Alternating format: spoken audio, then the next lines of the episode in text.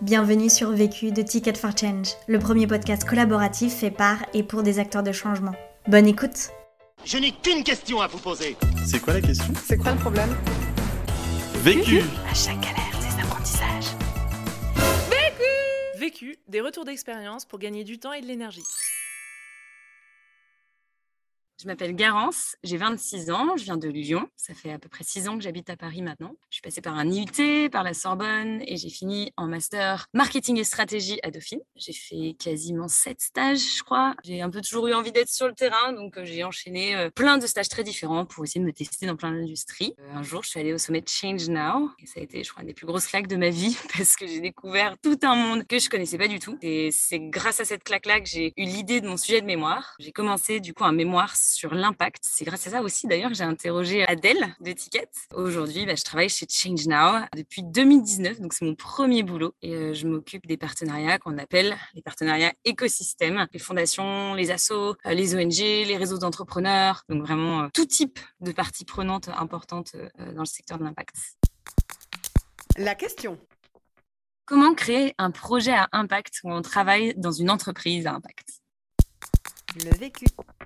Quand je suis arrivée chez Change Now, c'était mon premier boulot, donc j'étais pleine d'entrain, j'avais envie de faire plein de choses et forcément un peu comme tout jeune qui arrive dans la vie pro, t'as pas envie de te restreindre à ta fiche de poste. Donc euh, quand t'arrives, tu te familiarises avec la boîte, avec la culture, avec les projets, avec l'équipe et t'essayes de comprendre vraiment le cœur de métier de l'entreprise. Et nous chez Change Now, notre job, c'est d'aller chercher aux quatre coins du monde les entrepreneurs et toutes les personnes qui développent des solutions innovantes, des solutions concrètes qui changent le monde et de leur apporter les ressources dont ils ont besoin pour grandir et avoir plus d'impact. Et mon constat, c'était de dire que ce manque d'accès aux ressources des entrepreneurs à impact, eh ben, il est encore plus prononcé quand ce sont des entrepreneuses. On le sait, il y a un gap qui est très clair d'accès aux opportunités, ça crée des injustices, et ça, ça me pose problème. Et donc ce sujet des femmes actrices du changement, ça m'anime, et euh, si tu veux, j'avais, j'avais vraiment envie que ça donne naissance à un projet en interne euh, qui aurait son impact à son échelle et qui puisse s'inscrire dans la mission de l'entreprise.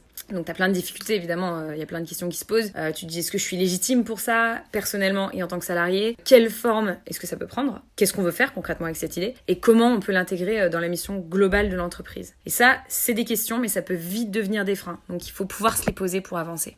Aujourd'hui, ça fait deux ans que l'initiative Women for Change, elle existe euh, chez Change Now. C'est ce qu'on appelle un programme, parce que c'est un programme qui s'étend sur toute l'année avec plusieurs grands temps forts. Et c'est vraiment partie intégrante de Change Now. Donc c'est porté par Change Now avec le soutien de partenaires. C'est devenu en deux ans ce qu'on voulait. Donc c'est une plateforme de visibilité pour les femmes qui changent le monde par leurs actions parce qu'elles sont euh, entrepreneuses, elles sont innovatrices, elles sont chercheuses, mais aussi par leurs messages forts. Les activistes, les artistes, les thought leaders. Et donc c'est vraiment la volonté d'amplifier leurs messages et leurs actions pour qu'on puisse faciliter leur accès à la reconnaissance et aux opportunités qu'elles méritent.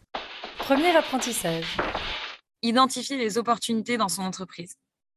La première chose, je pense, c'est de bien, bien connaître et de bien chercher à comprendre son entreprise pour avoir en tête et vraiment proposer quelque chose qui soit aligné non seulement avec euh, ce que l'entreprise fait, mais aussi euh, avec les valeurs de l'entreprise, avec le business model, etc. Enfin, tu as plein de choses à considérer. Donc, il faut être sûr que tu loupes pas une brique dans l'équation. Et euh, ça, mon tips, de poser sur papier. Je me suis dit, il faut que je pose sur papier, il faut que je fasse des slides. Alors, c'est pas vraiment sur papier, du coup. J'ai fait un Google Slide sur lequel j'ai posé ma vision de Change Now, de ce qu'on m'avait communiqué, de ce que j'avais ressenti, ce qu'on m'avait dit, etc. La vision, un peu toutes les briques que je voyais chez Change Now. Et tu poses tout ça sur papier. une fois que tu as une vision globale de l'entreprise, tu arrives mieux à orchestrer tes idées, à orchestrer tout ce que tu aimerais faire et comment ça peut au mieux s'imbriquer dans le positionnement et dans tout ce qui est déjà fait. Et ensuite, en fonction de ça, tu fais découler ton idée, tu la formes en fonction de ce que tu trouves. Donc, c'est matérialiser vraiment euh, ton idée sur papier. Parce qu'une fois que tu as bien mappé ta vision de l'entreprise et comment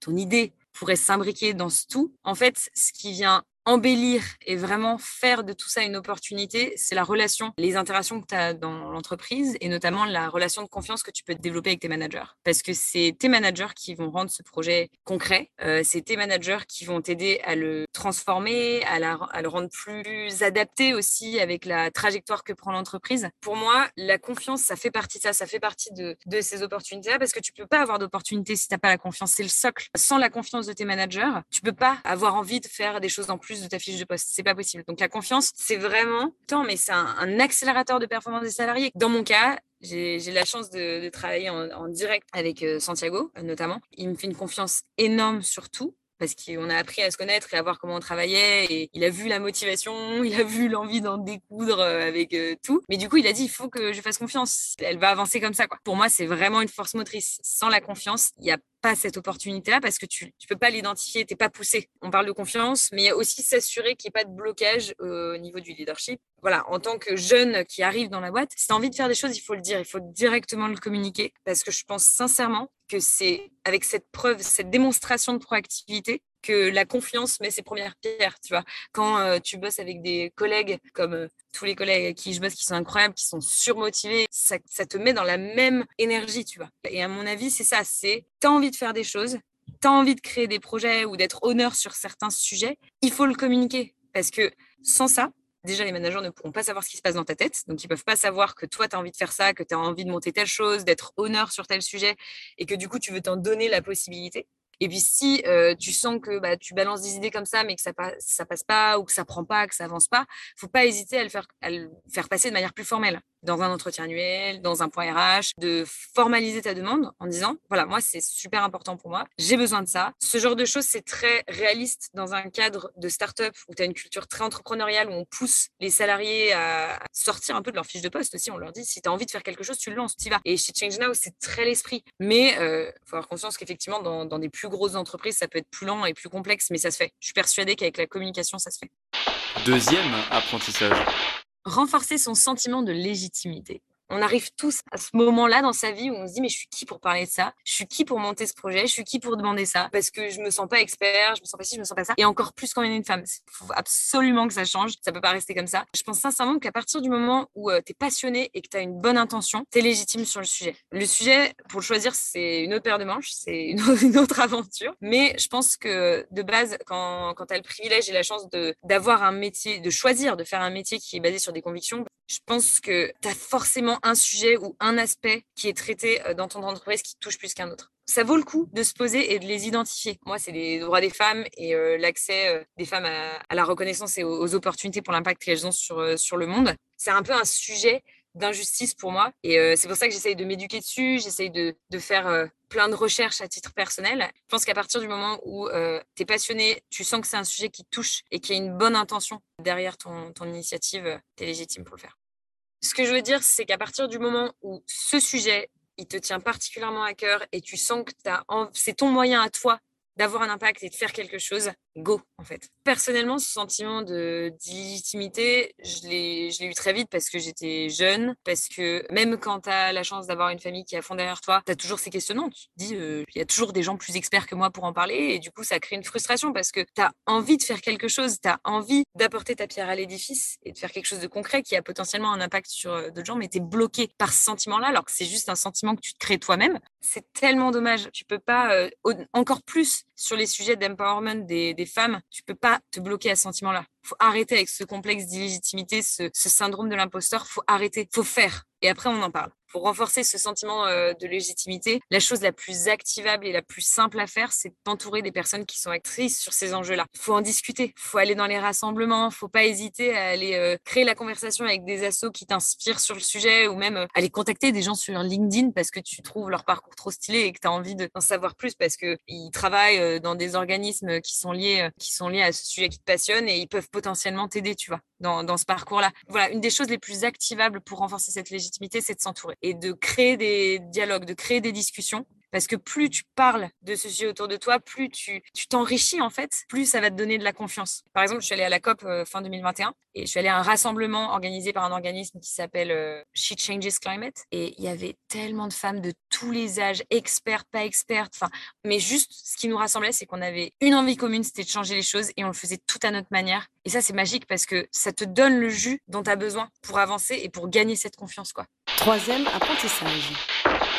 Demander du feedback rapidement pour passer au concret avoir du feedback, je pense que c'est le truc qui te fera avancer et qui te donnera l'énergie pour continuer à développer ce projet. Au tout début de ton projet, quand c'est encore à l'état d'idée, ce qui est intéressant, c'est de le confronter avec des gens dans l'entreprise. Il faut le confronter à des gens qui ont la culture de la boîte, qui sont potentiellement renseignés sur le sujet qui t'intéresse. moi, au tout début, concrètement, j'en avais parlé à quelques collègues qui étaient renseignés sur le sujet et aussi qui incarnaient un peu la culture de l'entreprise. Gros big up à Claire et Caro. Elles sont formidables elles m'ont, elles m'ont beaucoup aidé parce que avoir un point de vue comme ça en interne, ça te permet de reformer un peu ton idée. Quand tu prends comme ça tous ces feedbacks et que tu les intègres à ton idée et que tu la fais évoluer pour qu'elle s'intègre au mieux dans le projet de l'entreprise, ça devient évident de la développer. En plus du feedback interne, ce qui est intéressant, c'est d'avoir un feedback externe, donc avec des gens qui sont pas dans l'entreprise, mais qui sont engagés sur le sujet et des gens qui, te connaissent parce que voilà ils voient avec ta personnalité comment ça s'enclenche bien euh, voilà ils te donnent un feedback un peu plus global et en même temps un peu plus personnel euh, sur toi comment tu t'inscris là-dedans et en fait je trouve que tous ces feedbacks là ça rend ton projet concret parce que ça le fait avancer en fait j'avais pris le parti d'en parler à des personnes qui étaient dans l'entreprise depuis relativement longtemps. Et je trouvais ça important parce qu'elles ont un vrai ancrage dans l'entreprise. Donc, elles connaissent particulièrement les valeurs, tous les projets, le passif. Et en fait, ça, c'est trop précieux parce que tu n'as pas nécessairement toutes ces informations. Vu que c'est un projet qui est voué à être complètement intégré dans l'entreprise, il faut que ça devienne vraiment une branche parmi toutes les autres branches euh, de l'arbre qui représente ton entreprise. Quand tu identifies vraiment les personnes qui te semblent pertinentes. Alors, quelques critères. Ancienneté dans l'entreprise, parce que hyper intéressant d'avoir la cohérence et l'évidence par rapport au projet global de l'entreprise. La proximité au sujet, que les personnes soient intéressées, qu'elles aient, euh, tu vois, euh, qu'elles soient renseignées sur le sujet, donc qu'elles puissent te faire des feedbacks concrets sur le fond. Et évidemment, des personnes avec qui tu as une connexion aussi. Après, ça devient presque un brainstorming, en fait. C'est même plus un feedback, c'est qu'on réfléchit ensemble à comment ça peut évoluer. Donc, vraiment, en parler. Je pense qu'il faut pas non plus en parler à 40 personnes. C'est pas nécessaire. En fait, on a tous des avis tellement différents, c'est impossible euh, d'aller juger. Et je pense qu'il faut te créer ton cercle de confiance. Ton cercle de confiance où tu sais qu'il y a une bonne hybridation de tous ces éléments euh, d'ancienneté dans l'entreprise, de, de curiosité, ou tu vois, même quelqu'un dans ton entourage, interne ou externe, qui, qui a un bon esprit critique tu vois, j'ai une collègue, elle s'appelle Marianne et elle a un super esprit critique. Et je sais qu'à chaque fois que j'ai besoin d'un conseil ou d'un truc, je vais la voir parce que je sais que c'est une personne qui, qui, arrive très bien à avoir un, un bon esprit d'analyse sur les sujets et ça, c'est hyper précieux. Donc, vraiment, un cercle restreint. Je dirais, tu vois, 5-6 personnes, grand, grand max. Mais c'est juste pour avoir la moi, de tous les feedbacks que tu peux retirer et pas te mettre la pression parce que tu as 40 avis de 40 personnes différentes. Je pense que le bon moment pour demander du feedback, c'est quand tu as bien compris comment fonctionne l'entreprise, tu as bien compris où elle va, tu as identifié vraiment le projet qui, toi, tient à cœur et qui peut faire sens dans l'entreprise. Une fois que tu as identifié tout ça, je pense que c'est le bon moment d'en parler parce que ça permet déjà bah, d'ouvrir la discussion en disant est-ce que ce projet-là, il a une place dans l'entreprise? Que euh, tes collègues ils pensent que ça peut être trop cool et t'as pas besoin euh, d'avoir un stade super avancé de réflexion. Le tout c'est que tu saches en gros le positionnement de ton projet, pourquoi la boîte est légitime de, parler sur ces sujets et quelle est la valeur que tu apportes avec ce projet aux entrepreneuses que tu vas mettre en valeur ou euh, à toutes ces femmes qui changent le monde dont on parle. Une fois que tu as défini ça et c'est relativement simple de trouver, faut en parler. Ça c'est une forme tellement embryonnaire et ça va grandir après trop vite et il faut s'inspirer déjà des premiers retours pour que les steps d'après soient encore plus évidents conseil Pour gagner du temps. Je pense que pour gagner du temps, il faut toujours être à la page. Tu tu peux pas l'être euh, dans la réalité, tu peux jamais être vraiment tout le temps à la page, mais en tout cas, essayer de l'être. Il faut constamment se renseigner, voir comment les choses évoluent dans ton entreprise, pour voir comment euh, ton projet peut évoluer aussi. Il faut pas hésiter à, bien discuter avec, euh, bah, par exemple, Women for Change, on a des partenaires et régulièrement, on a des discussions ensemble. En discutant avec eux, tu restes à la page et euh, ça te fait énormément gagner de temps parce que tu vois les sujets brûlants, tu arrives à mieux identifier, à cibler tes lectures, à cibler les sujets que tu veux aborder, etc pour gagner de l'énergie. Pour gagner de l'énergie, s'il y a un truc qu'il faut bien garder en tête, c'est ne pas avoir peur de ne pas savoir. Parfois, tu n'as pas toutes les infos, tu as trop d'avis euh, contradictoires, il y a plein de paradoxes dans ta tête, parfois tu sèches et c'est pas grave. Et en fait, c'est juste qu'à ce moment-là, il faut bien l'identifier, il faut pas euh, s'évertuer et, et s'entêter à absolument vouloir continuer parce qu'il faut continuer et tout. Non, non, c'est à ce moment-là où il faut dire stop et il faut se reposer sur les personnes en qui tu as confiance pour qu'ils t'apportent un coup de main et c'est comme ça que tu t'en sors. L'autre question.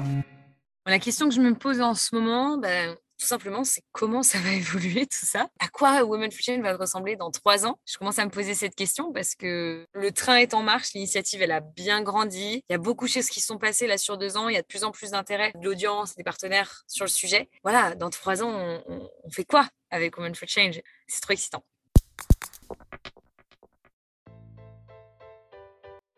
Si tu es arrivé jusqu'ici, c'est qu'a priori tu as aimé ce que tu as écouté. Alors n'hésite pas à t'abonner, à nous laisser un commentaire et une pluie d'étoiles sur Apple Podcast. Et si tu souhaites toi aussi réaliser tes propres podcasts, rendez-vous sur notre site ticketforchange.org où tu trouveras l'accès à notre formation en ligne. À la semaine prochaine! vu, Vécu. vaincu. Pour plus de vécu, clique vécu.org. Je voulais te dire, euh, tu sais, on, on a tous nos petits problèmes. Vécu by Ticket for Jane.